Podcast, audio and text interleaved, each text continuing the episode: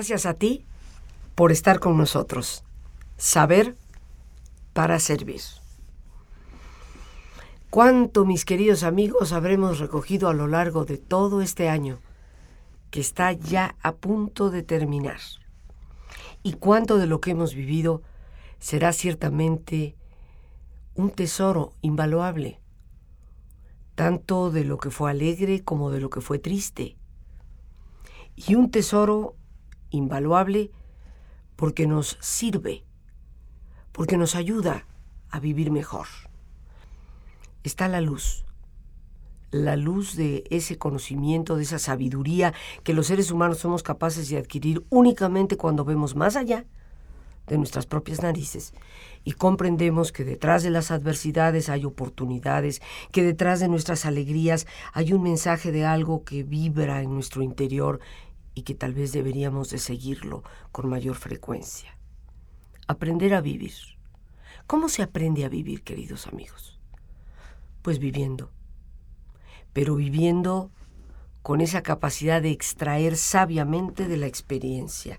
Y ese es nuestro tema el día de hoy, aprender a vivir. Y bueno, nos sentimos orgullosísimos y nos sentimos sobre todo felices, con el corazón bien calientito, porque nos acompaña alguien a quien ustedes saben queremos mucho, una gran amiga y una gran maestra. Ella es la maestra Leticia Asensio de García, fundadora de la Sociedad Mexicana de Análisis Existencial y Logoterapia. Logoterapeuta y psicoterapeuta también de parejas. Hoy nos acompaña con el mensaje siempre profundo de el logos, el sentido y descubrir ese sentido en nuestra vida aprendiendo a vivir. Leti, como siempre, mil gracias por acompañarnos, por estar presente. Gracias por invitarme. Es un lujo verdaderamente cerrar este año que ha tenido de todo, ¿verdad? Creo que cuando llegamos a esta fecha, recorremos mentalmente nuestro año y decimos, qué rápido se fue. Eso es lo primero que decimos, qué rápido se fue. Y yo me pregunto, ¿a dónde se fue lo que hiciste? ¿Quién recuperó o quién recibió o tú cómo te quedaste con eso que sucedió. Y por eso me atreví a poner el tema de aprender a vivir el día de hoy, porque sería bueno revisar un poco en esta fecha tan, tan singular, qué relación realmente existe entre las circunstancias de la vida, todo lo que me pasó y lo que me pasará, y la felicidad. Creo que siempre estamos en búsqueda de la felicidad y es nuestra obligación pero también tenemos que detenernos en cómo llegar a ella, porque pareciera que fuera muy fácil, pero no lo es.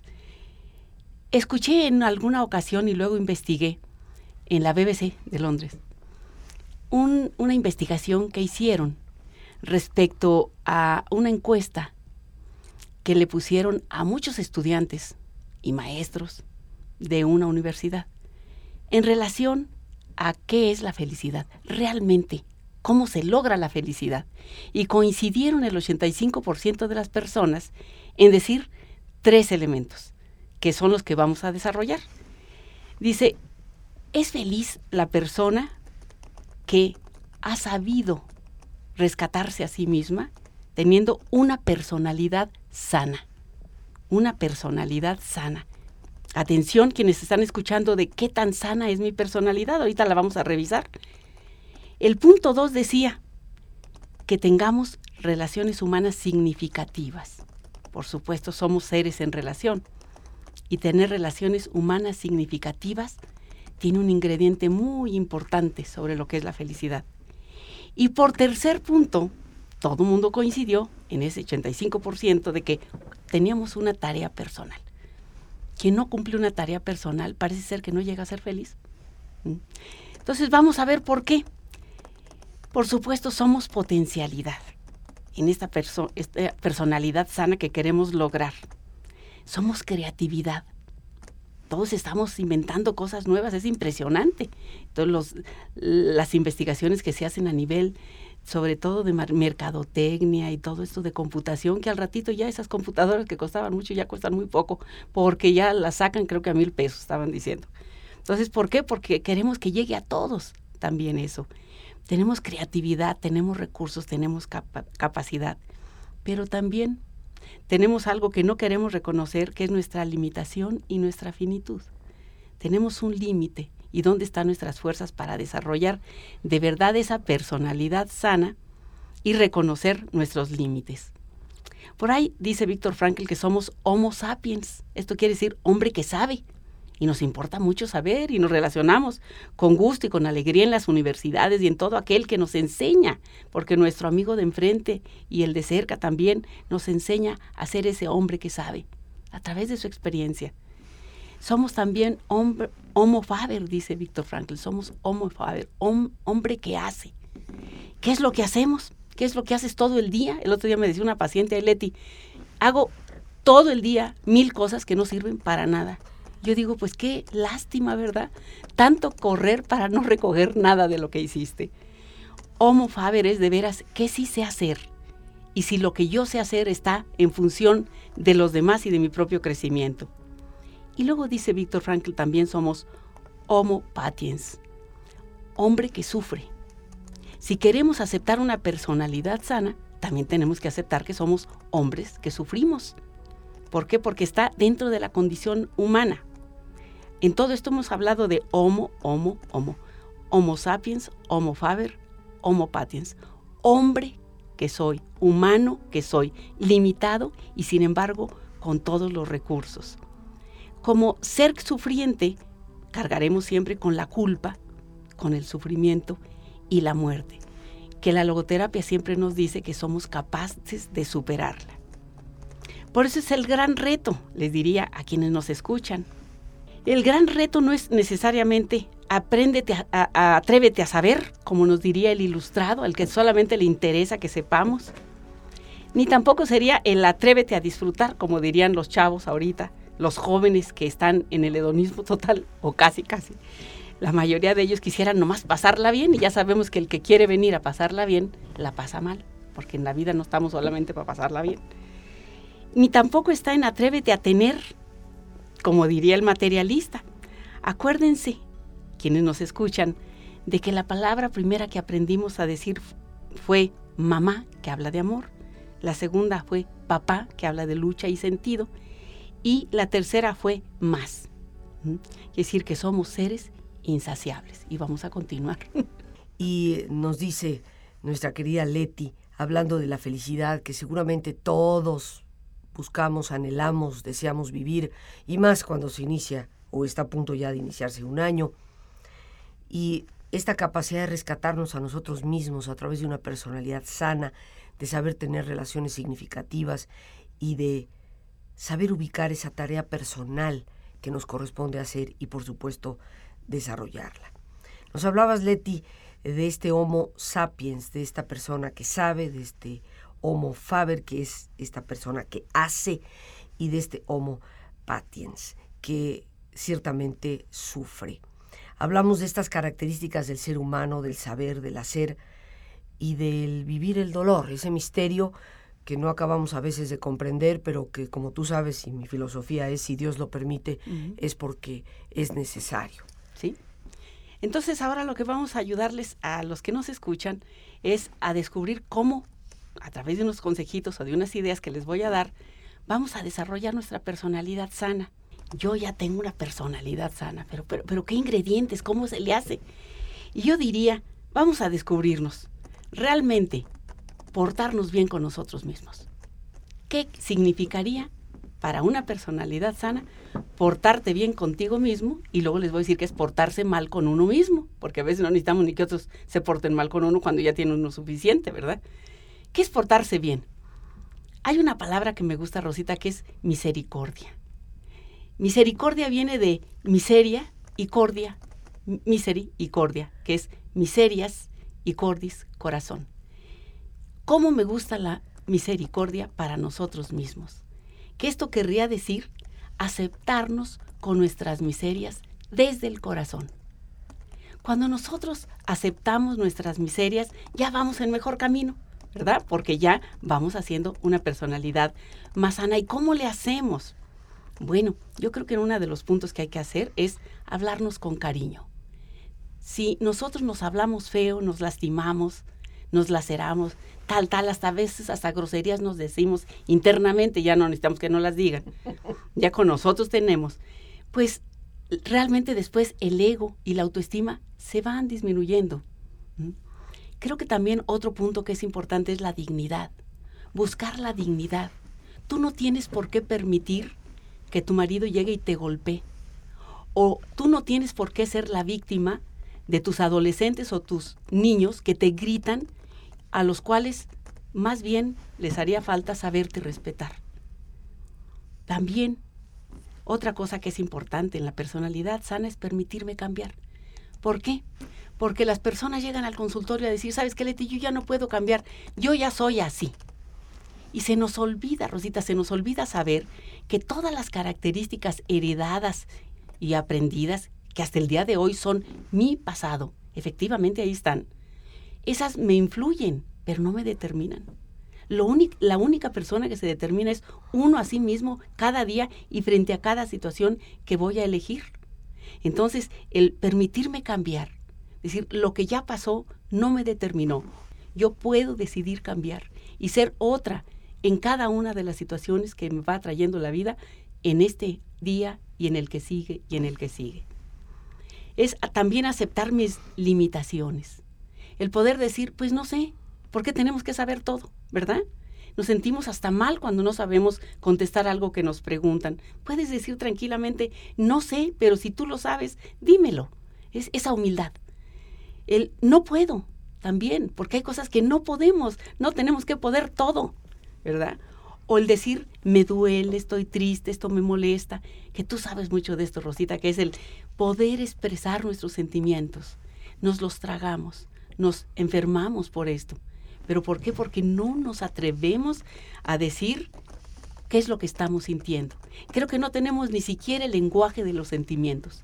No sé si estoy enojada, triste, eh, frustrada, aburrida. ¿Cómo estás? Descúbrete cómo estás cada día.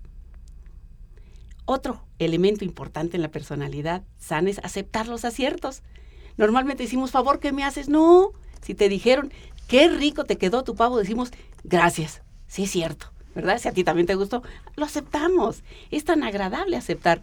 Qué bien vienes vestidita hoy. Oye, gracias. En vez de decir, favor, ¿qué me haces? No, sí, gracias. Aceptar los aciertos eleva la autoestima. Aplaudirnos los logros. Cuando nos hemos esforzado, y mira que la logoterapia siempre está apoyando, diríamos que es la psicoterapia que valora el esfuerzo. No lo lograste, pero lo intentaste. Estás en, ese sentido de buscar, búsqueda, búsqueda. Entonces, cuando logras algo, apláudetelo.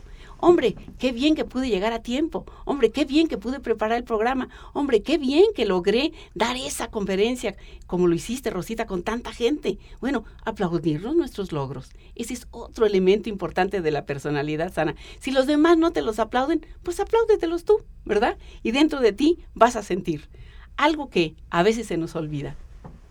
Una cosa extra, el buen humor y la alegría vivimos muy serios, nos tomamos muy en serio las cosas. El buen humor, el sentido del humor, el reírnos de nosotros mismos y podernos reír con los demás, no de los demás, pero con los demás, con lo que nos trae la vida, es también muy bello. Reflexionar. Nos vamos por el mundo corriendo, corriendo, pasó todo el año y yo quisiera preguntarles si alguien en algún momento dijo, a ver, un momentito, quiero reflexionar. ¿Dónde estoy a dónde voy. Por eso me gusta tu programa, porque tenemos cuando menos un día, una hora al día o un rato al día de decir, detente, vamos a reflexionar, vamos a pensar en nosotros mismos, vamos a meditar. Otro punto en algún momento también, Rosita, pienso que es el rendirte. Cuando las cosas ya no las puedo hacer, cuando ya hice todo mi esfuerzo, rendirme. Cuando quisiera que eso que me viene mal o no me llegara, rendirme. Podríamos llamarlo, Leti, en vez de rendirnos, desprendernos. O desprendernos, sí decir ya. Dejar ir. Dejar ir. Qué difícil dejar ir, Rosita. Pero soltarlo. Decir, ya, está bien. Que se vaya esta ilusión. O que se vaya esta idea. O que se vaya este hombre que ya no quiere estar conmigo. Está bien. ese dejar ir, ese, esa capacidad O de esa mujer. ¿verdad? Porque Ese hombre, esa nuestros mujer. compañeros que nos escuchan dirán, hay una que otra que hay que dejar ir, pero de inmediato. dejar ir, dejar ir a los hijos. Es que yo me doy cuenta cómo, y en terapia lo vemos continuamente, cómo la madre que tiene 65 años está sobre de la hija de 35 y todos los días la llama para checar hasta qué va a hacer de comer. Digo, verdaderamente, déjalos ir. Llega un momento en que los hijos es importante también, como dices tú, dejar ir, es parte del amor. Luego, la gratitud, agradecer cada instante de la vida. Esto también nos da una personalidad sana. Agradezco haber amanecido. Agradezco que hoy no me duele nada. Agradezco que cada uno de los elementos de mi cuerpo está funcionando y no le tengo que decir cómo lo haga. ¿Sí? Agradezco la puesta de sol. Agradezco que esta Navidad estuve con. Agradezco que este año tengo un proyecto. Todo agradecer. La gratitud es de las grandes virtudes. Y estamos hablando de virtudes todo el tiempo, ¿verdad? Así es. Pero es que si no tenemos las virtudes al día, ¿cómo nos vamos a portar bien con nosotros mismos y con los demás? Eh, el reconocimiento a los demás. Creo que el, el reconocimiento a los demás y el reconocimiento a mí misma de lo que hago también me hace sentirme bien. Otro elemento, ser libre, atrevernos a elegir, atrevernos a decidir para que nosotros mismos construyamos nuestra propia escultura. Que no nos la hagan los demás. Yo decido la que quiero ser. Pues amigos, estamos escuchando aquí eh, ideas, estamos escuchando cosas que nos ayudan a saber. Lo importante, recordemos, es llevar ese saber al servir, para servirnos a nosotros mismos y servir cada día mejor también a los demás. Tenemos aquí puntos importantes de reflexión.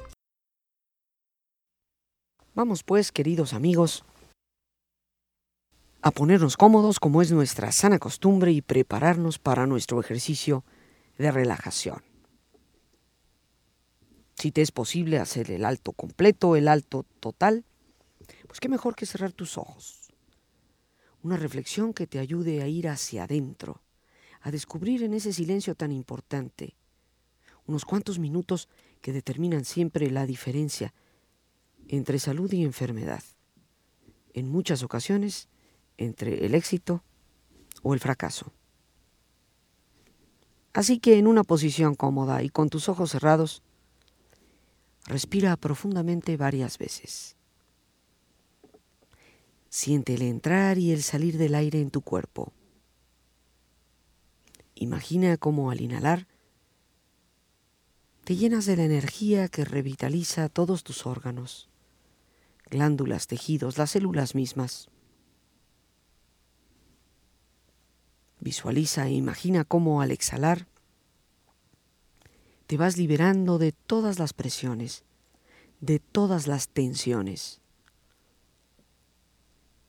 Imagina este intercambio del entrar y el salir del aire como una forma a través de la cual te llenas de salud, te llenas de entusiasmo, te liberas de todo estrés. Respira profundamente. Y concentra tu atención en tu cuero cabelludo. Relaja la piel que cubre tu cabeza.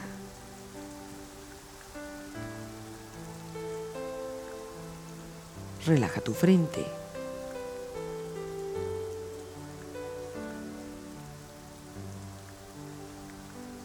Relaja tus párpados y los tejidos que rodean tus ojos.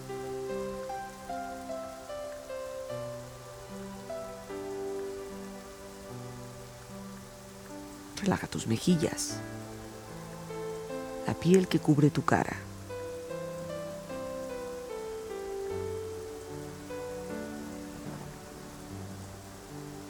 Relaja tu cuello y tu garganta. Siente su flexibilidad.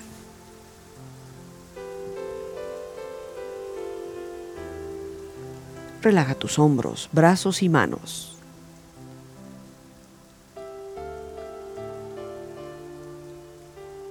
Relaja tu espalda.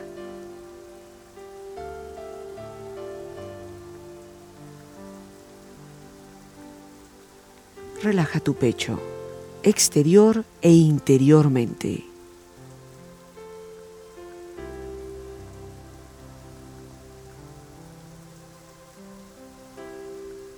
Relaja tu abdomen, exterior e interiormente.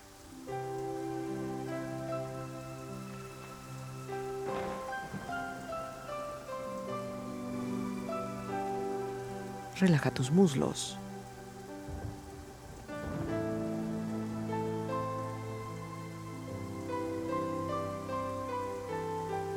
Relaja tus rodillas.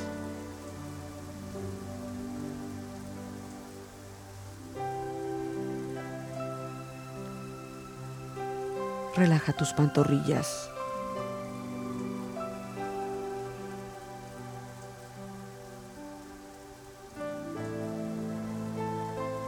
Relaja tus pies.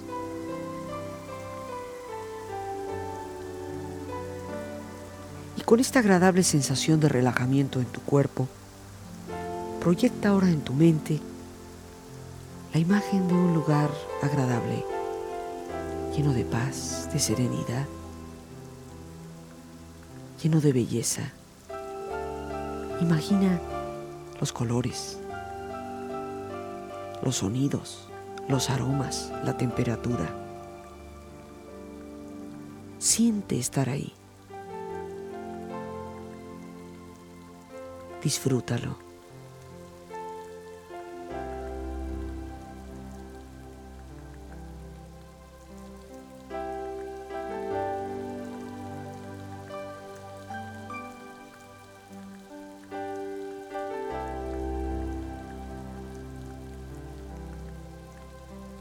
Tiempo de silencio, tiempo de reflexión.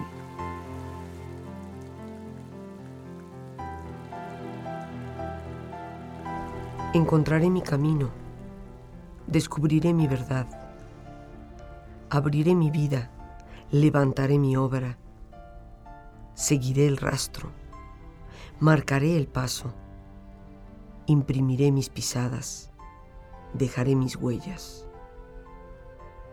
percibiré lo que escucho, concebiré lo que escribo, meditaré lo que leo, intuiré lo que digo. Y visualizaré mi sendero, proyectaré mi realidad, cimentaré mi existencia.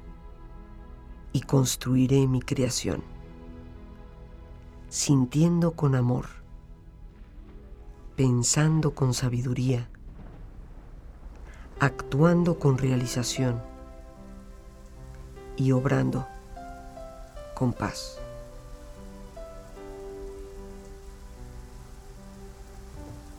Respira profundamente, relájate bien.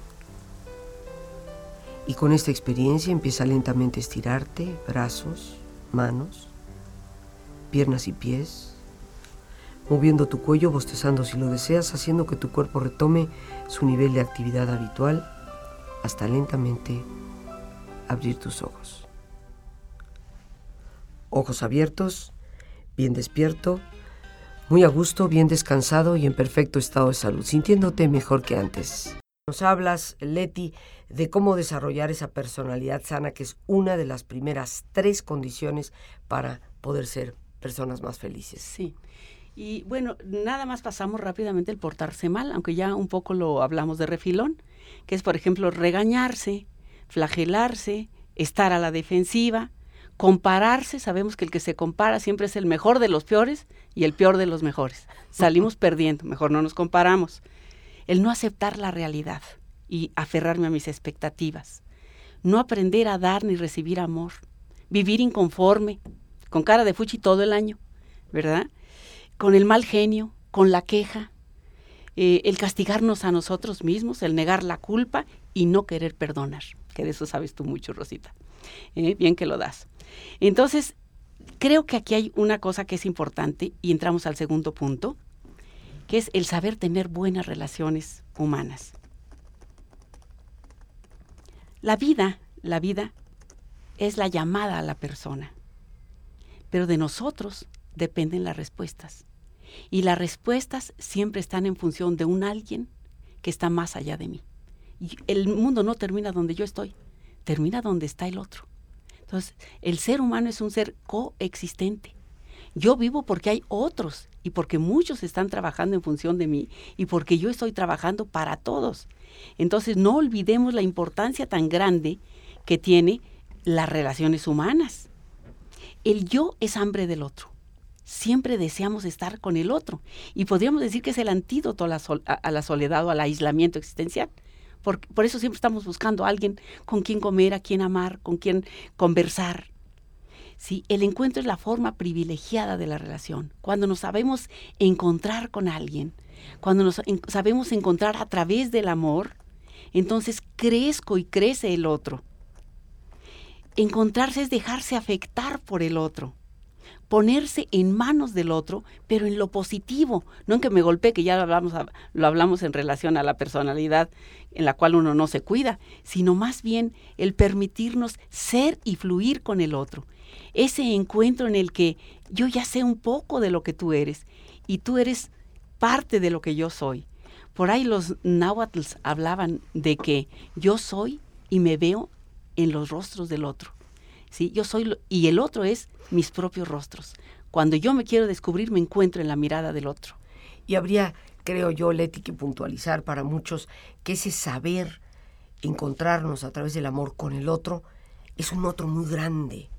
Porque algunas personas, y sobre todo en esta época, que tal vez eh, la pareja, el esposo, la esposa fallecieron hace tiempo o que tal vez en estos momentos no comparten una vida de pareja, sienten que ese otro siempre está limitado exclusivamente a ese tipo de relación y nos cerramos a ese otro grande, universal, que es el hermano, el vecino, el amigo, el compañero de trabajo, ese otro tan grande que me rodea, que muchas veces está ahí con gran afecto y que yo simplemente me niego a ver y por supuesto a ese otro, el más grande de todos. El otro con mayúsculas. El otro con mayúsculas. el que nos permitió llegar hasta este momento a todos. Así es. Sí, creo que tienes toda la razón y aquí haría mención en relación a aquellas personas que llegan al día de hoy y dicen, ese otro que me significaba hoy no está, no está más, por lo que no esté porque murió, porque te dejó, porque lo dejaste, porque se fue, por lo que sea, no está. Cuando ha habido amor, siempre estamos con el otro, aunque no esté. No sé si ustedes han tenido esa experiencia, pero el otro no se ha ido realmente desde el corazón cuando lo recordamos. El otro muere cuando dejé de recordarlo. Y mientras, dice por ahí Elizabeth Lucas, que las lágrimas realmente lavan la herida, no son la herida.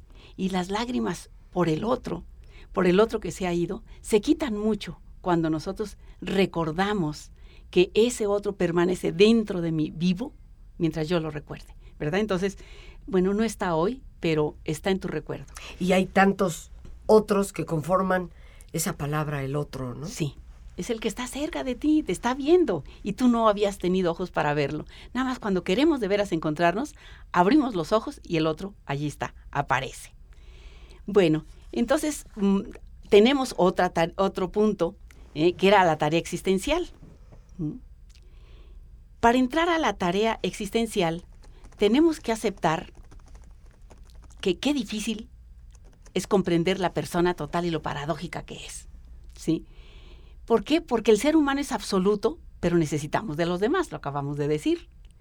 Es corporal, es decir, tenemos un físico, pero también, como decimos de la persona que se ha ido, trasciende lo corporal. Y no necesito que esté físicamente ahí. ¿Por qué? Porque existe, lo amo. Es algo existente, estamos, y ya estamos hechas. Rosita, pues tú ya estás hecha a tu modo y yo a mi modo y tenemos, estamos completos, ¿verdad?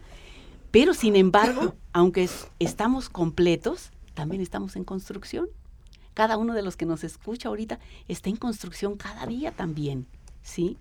Y luego diríamos, es algo clausurado en sí porque nadie va a sufrir por ti, ni nadie va a disfrutar por ti, ni nadie se va a reír por ti más que tú, ¿sí? Es, estamos algo clausurado en sí, pero también abiertos, abiertos a la experiencia, abiertos a lo que la vida trae y abiertos a lo que va a llegar, ¿sí?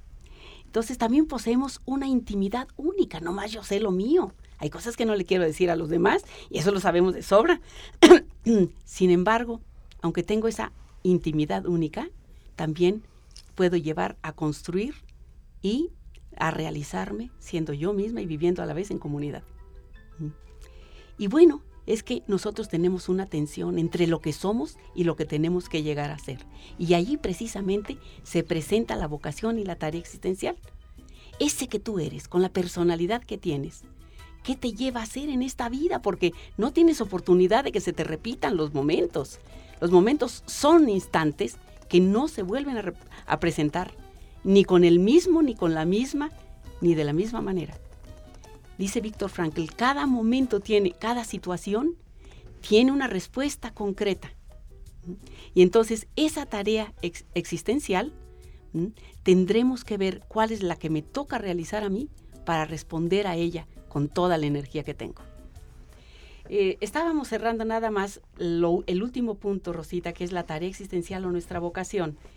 Y tiene mucho que ver nuestra vocación con la filosofía de vida que cada uno tengamos creo que es importante valorar que precisamente las virtudes, los valores, el encuentro con el otro y mis tareas del día a día es lo que conforman mi propia existencia. Y para esto me gustaría cerrar con un cuento que habla de un maestro de filosofía. Este maestro de filosofía llega a su clase y llega con una mm, con un eh, este, frasco de mayonesa vacío. Y entonces les pone unas pelotas de golf y les dice a los muchachos, ¿qué les parece? ¿Ya está lleno el frasco? Todos se ríen y dicen, sí, está lleno, porque lo llenó de pelotas de golf. Y entonces les dice, bueno, pues mire, ahora voy a hacer otra cosa. Llena en ese mismo frasco, echa unas canicas. Y entonces les dice, nuevamente el profesor, ¿creen que el frasco está lleno? Y todos se ríen, sí, sí, sí está lleno. Después el profesor, con mucho cuidado, toma una caja con arena y la vacía dentro del frasco. Y les vuelve a preguntar, ¿ustedes creen que está lleno el frasco? Sí, pues sí, todos contestan que sí, que sí está lleno. Bueno, entonces el maestro toma dos tazas de café y las vacía en el frasco y vuelve a preguntar, ¿ustedes creen que el frasco está lleno? Todos se dicen, claro, maestro, claro que sí, pero no entendemos por qué. Entonces el maestro les explica lo que significó esta experiencia o esto. Les dice, mire, quiero que se dé cuenta, que se den cuenta que este frasco representa la vida. Las pelotas de golf son las cosas importantes como el conocimiento de nosotros mismos, esa personalidad sana, este, nuestros valores en lo que creemos, la familia, los hijos, la salud, los amigos, las cosas que nos gustan y nos apasionan. Son cosas que, aún sin todo lo demás, si las perdiéramos, perderíamos nuestras vidas, no estarían llenas. Las canicas, las canicas son otras cosas, les dijo. Son como el trabajo, la casa, el carro, nuestra ropita que nos gusta, la comidita rica. La arena, luego les dijo, son las pequeñas cosas extras que tenemos en la vida. El día a día, las cositas pequeñitas que también entran en nuestra vida y que a veces nos aprietan mucho los zapatos, ¿no? Si ponemos primero la arena en el frasco, les dijo, no habría espacio para las canicas, tampoco para las pelotas de golf. Lo mismo ocurre con la vida. Si gastamos todo nuestro tiempo y energía en las cosas pequeñitas, que no valen para nada, nunca tendremos lugar realmente para las cosas importantes. Presten atención, les dijo, en que las cosas son cruciales para la felicidad, como el amor, tu pareja, tus hijos, tus padres. Ir al doctor, por ejemplo, también, que a veces se nos olvida. Enriquecerte con el amor, practicar el deporte favorito, una afición, la lectura, la meditación. Siempre había tiempo para limpiar la casa, reparar la llave del agua, atender a los demás. Les dijo, ocúpense de las pelotas de gol primero, de las cosas que realmente importan para que quepan bien. Este, establezcan sus prioridades, el resto es solo arena. Y los muchachos aceptaron esto. Pero luego uno de los, eh, de los estudiantes levantó la mano y le dijo, maestro, ¿y qué representaban las tazas de café que vació? Y entonces le dijo, bueno, aunque también hay cosas importantes, qué bueno que lo preguntas, yo creí que no lo iban a preguntar. Quería demostrarles que no importa lo ocupada que esté la vida, que siempre hay lugar para tomar una, una tacita de café con un amigo o con una persona que sea alguien significativo de verdad. Qué, qué preciosa metáfora. Habíamos escuchado esto en relación a el manejo del tiempo, pero aquí obviamente se nos abre dentro de esta analogía o metáfora, como decíamos llamarle, pues algo muy importante y algo que representa una verdad enorme. Y yo quisiera, mis queridos amigos, que llegando a este fin de año, cuando se habla de metas, se habla de cuáles son mis propósitos para el año nuevo, nos detuviéramos seriamente a reflexionar, porque a veces lo que queremos es llenar el frasco efectivamente con arena. Y los propósitos, pues sí, voy a dejar de fumar y voy a hacer dieta, voy a hacer ejercicio. Todas estas son cosas eh, importantes, serían parte de las canicas, diría yo. Pero, ¿qué pasó con las pelotitas de golf? Eh, ¿Qué propuesta nos hacemos en cuanto a nuestros valores? En cuanto al sitio que realmente le vamos a dar a la familia. Nos hemos convertido en mucho de hacedores, pocos sabedores y, y menos capaces cada vez de dar respuesta a lo verdaderamente importante. Leti, estamos a punto ya de terminar. ¿Algo más que quisieras comentarnos? Nada más que recuerden que la respuesta está dentro de nosotros mismos, que cada día es una oportunidad para encontrar significado y ser mejor persona, que la logoterapia, se acuerden que no acepta quejas ni acepta culpas. Tú no eres infeliz porque el otro dijo, porque el otro me hizo, porque el otro dijo, no. Eres infeliz porque no quieres enfrentarte cambiando tu actitud a cómo me siento en relación a lo, que, el otro hizo, dijo, etcétera. ¿sí? En nosotros está, en ti está toda la posibilidad de tener una vida significativa y encontrar el dolor y saberlo manejar y encontrar la alegría y saberla disfrutar, cuando menos es lo que yo les deseo. Pues Leti es un mensaje. Las gracias a Dios por este espacio que nos ha permitido compartir a nuestra invitada, la maestra Leticia Asensio de García, a ti el más importante, las gracias por tu paciencia al escucharme y por siempre ayudarme a crecer contigo. Que Dios te bendiga